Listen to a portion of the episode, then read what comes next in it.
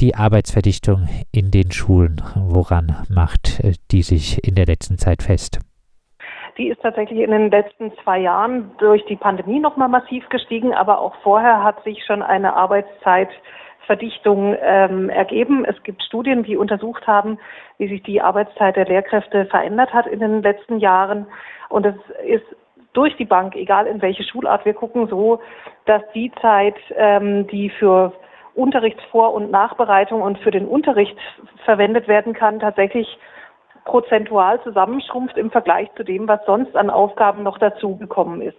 Das heißt, die Arbeitszeit, also die Unterrichtszeit, wie viele Stunden die Lehrkräfte unterrichten müssen, ist gleich geblieben.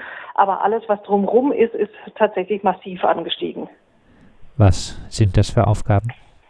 Das sind viele organisatorische Aufgaben, viel Dokumentationen, aber auch viele Gespräche, die geführt werden müssen, runde Tische, ähm, Kommunikation mit Psychologinnen, Psychologen, Therapeutinnen, Therapeuten oder auch irgendwelchen unterstützenden Stellen von Ämtern und so weiter. Das sind alles äh, Dinge, die zusätzlich dazugekommen sind, runde Tische, ähm, Vernetzungskonferenzen mit auch anderen Stellen, die die Kinder und Jugendlichen auf ihrem Weg begleiten müssen.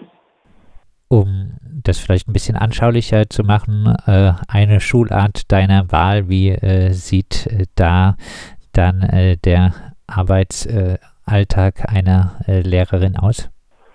Also der Arbeitsalltag insgesamt hat sich massiv auch in die Wochenenden ausgedehnt, in die Nachtstunden ausgedehnt. Auch das haben die Untersuchungen ergeben, auch in den Ferien, die äh, in aller Munde sind, dass die Lehrkräfte so wahnsinnig viele Ferien hätten und sich deswegen nicht so anstellen sollten, ist klar, dass viel Arbeitszeit dahin verlagert ist und viel Arbeitszeit dort auch liegt. Das sind Vorbereitungen, Nachbereitungen, Korrekturen die ähm, in den Ferien liegen, aber auch in den ähm, Nachtstunden. Es gibt tatsächlich erschreckende Untersuchungen, wie welcher Prozentsatz von Lehrkräften nach 24 Uhr noch arbeitet.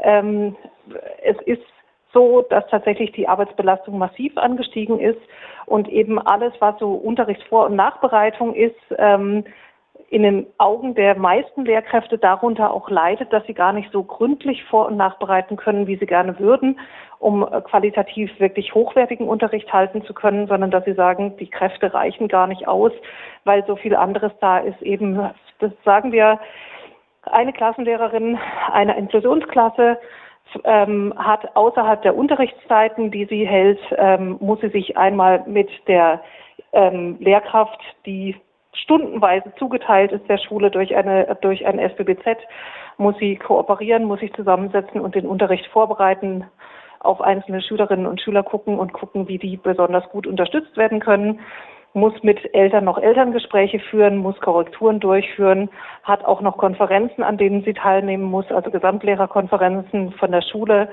ähm, muss danach noch mit zwei, drei Eltern telefonieren, weil mit den Kindern irgendwas war, weil sie entweder nicht in der Schule erschienen sind oder ähm, irgendwelche Probleme aufgetreten sind mit den Kindern oder sie sich Sorgen macht um einzelne Kinder oder sie die Eltern beraten muss, ähm, wie sie zum Beispiel Anträge stellen können für Leistungen von, aus dem Bildungs- und Teilhabepaket der, Landes-, äh, der Bundesregierung und so weiter und so fort. Und da sind wir noch lange nicht dabei, dass irgendwie das Diktat, was an dem Tag geschrieben wurde, auch noch korrigiert wurde.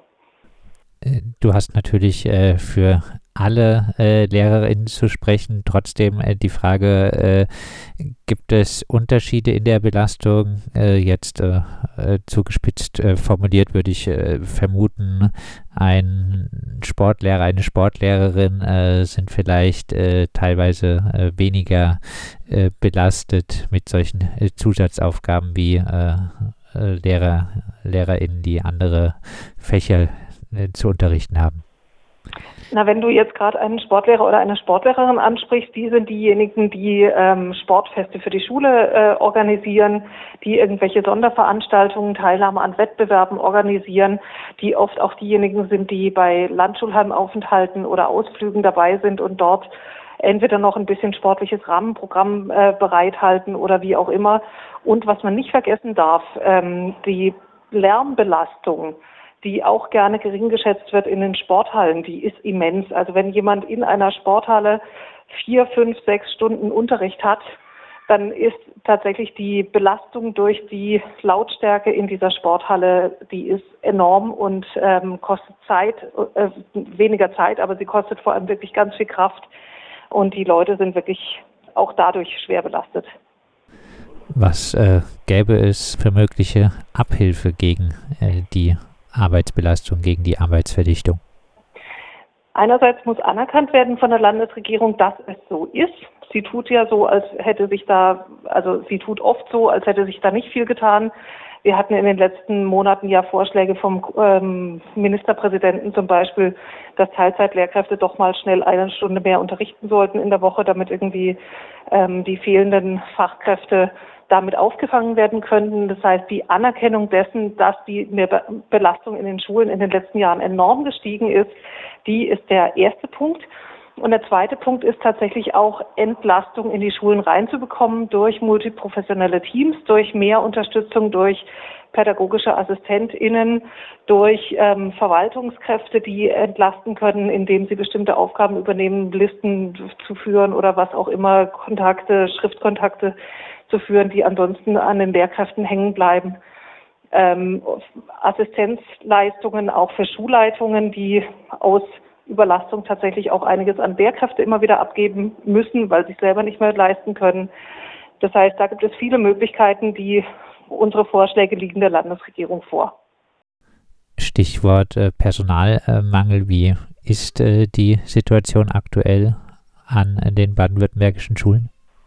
Wir haben einen totalen Fachkräftemangel und der lässt mich ehrlich gesagt nicht besonders ruhig schlafen, wenn ich drüber nachdenke weil klar ist, ähm, dass wir, wenn wir so weitermachen und wenn nicht ganz energisch gegengesteuert wird, dass wir wirklich dabei sind, ähm, unser Bildungssystem nicht an die Wand zu fahren, aber wirklich äh, leiden zu lassen und die Qualität leiden zu lassen und vor allem den Kindern und Jugendlichen nicht die Startchancen zu geben, die sie eigentlich brauchen, um ein selbstbestimmtes, gutes Leben führen zu können. Also wir haben ähm, besonders zwei Schularten, in denen es ganz besonders gravierend ist, das sind die sonderpädagogischen Bildungs- und Beratungszentren, die ähm, auch für die Inklusionsausstattung zuständig sind und das sind die Grundschulen. Ähm, da ist es wirklich himmelschreiend, wie der Mangel ist, wie die Mangelsituation ist, aber wir haben auch in den anderen, in den Sekundar 1 Schulen ähm, wirklich großen Fachkräftemangel. Das heißt, es kann gar nicht alles von ausgebildeten Lehrkräften unterrichtet werden. Und es müssen viele Menschen im Unterricht wirklich eingesetzt werden, die keine ausgebildeten Lehrkräfte sind. Und da kommt noch verschärfend dazu, dass die Landesregierung mit denen auch nicht besonders ähm, unterstützend umgeht, indem sie einerseits ihnen wenig oder keine Qualifikationsmöglichkeiten gibt, dass sie sich nachqualifizieren können und andererseits sie auch jedes Jahr vor den Sommerferien entlässt. Ich entnehme deinen Äußerungen, äh, die Arbeitsverdichtung ist das äh, größere Problem als jetzt, äh, sagen wir mal, äh, auch äh, die Bezahlung der äh, Lehrerinnen und Lehrer. Äh, wie sieht es denn äh, von Seiten jetzt auch der Gewerkschaft aus, was mögliche zum Beispiel Tarifverhandlungen angeht, was die Forderung einer Arbeitszeitverkürzung angeht? Wir natürlich wollen wir eigentlich die Arbeitszeit verkürzen. Wir sehen aber gleichzeitig, dass im Moment die Lehrkräfte, die im Schuldienst sind, ähm, an ihren Schülerinnen und Schülern genau sehen, wie groß der Bedarf ist und was das mit denen macht, wenn sie entweder ausfallen oder, oder auf Fortbildung gehen oder sowas. Das heißt, die Belastung ist so groß, dass viele Menschen gar nicht das für sich auch in ihrem Berufsbild gerade tun, was ihnen oft gut tun würde.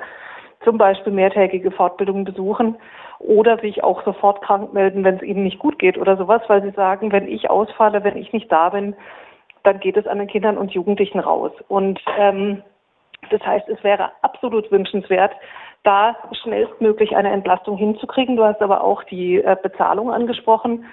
Ähm, wir sind eins von jetzt bald nur noch sieben Bundesländern, die Grund- und Hauptschullehrkräfte schlechter bezahlen als die anderen, als die Sekundarstufen 1 Lehrkräfte.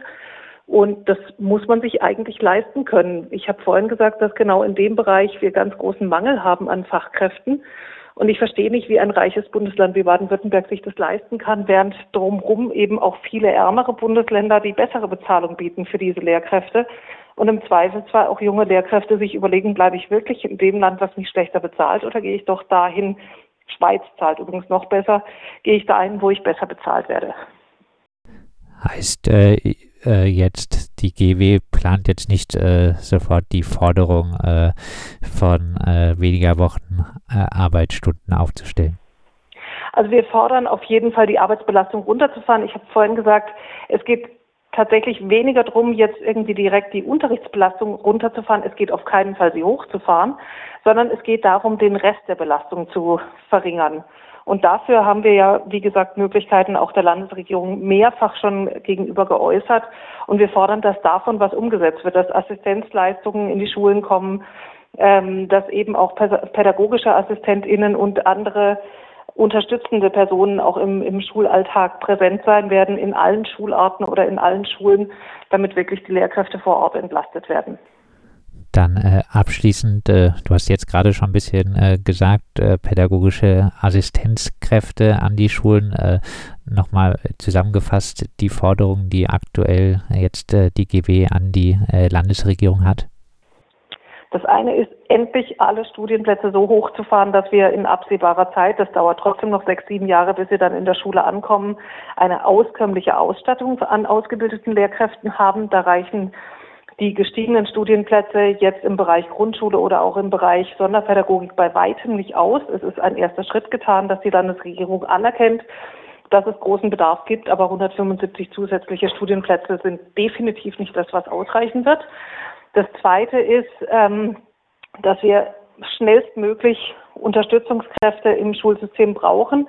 Das Dritte ist, dass diejenigen, die uns als nicht ausgebildete Lehrkräfte unterstützen, unbedingt qualifiziert werden müssen, dass die auch über die Sommerferien beschäftigt werden müssen und ähm, Aussichten bekommen müssen, dass sie auch als qualifizierte Lehrkräfte sich so weit fortbilden können, bis sie als qualifizierte Lehrkräfte arbeiten können und eine Dauerstelle bekommen, um eben nicht nur jetzt dieses Jahr oder in den letzten Jahren der Notnagel zu sein, die uns gerade den Rücken äh, frei halten und das Schulsystem retten, sondern dass sie wirklich auf Dauer uns als wertvolle Arbeitskräfte im, im Schuldienst erhalten bleiben können.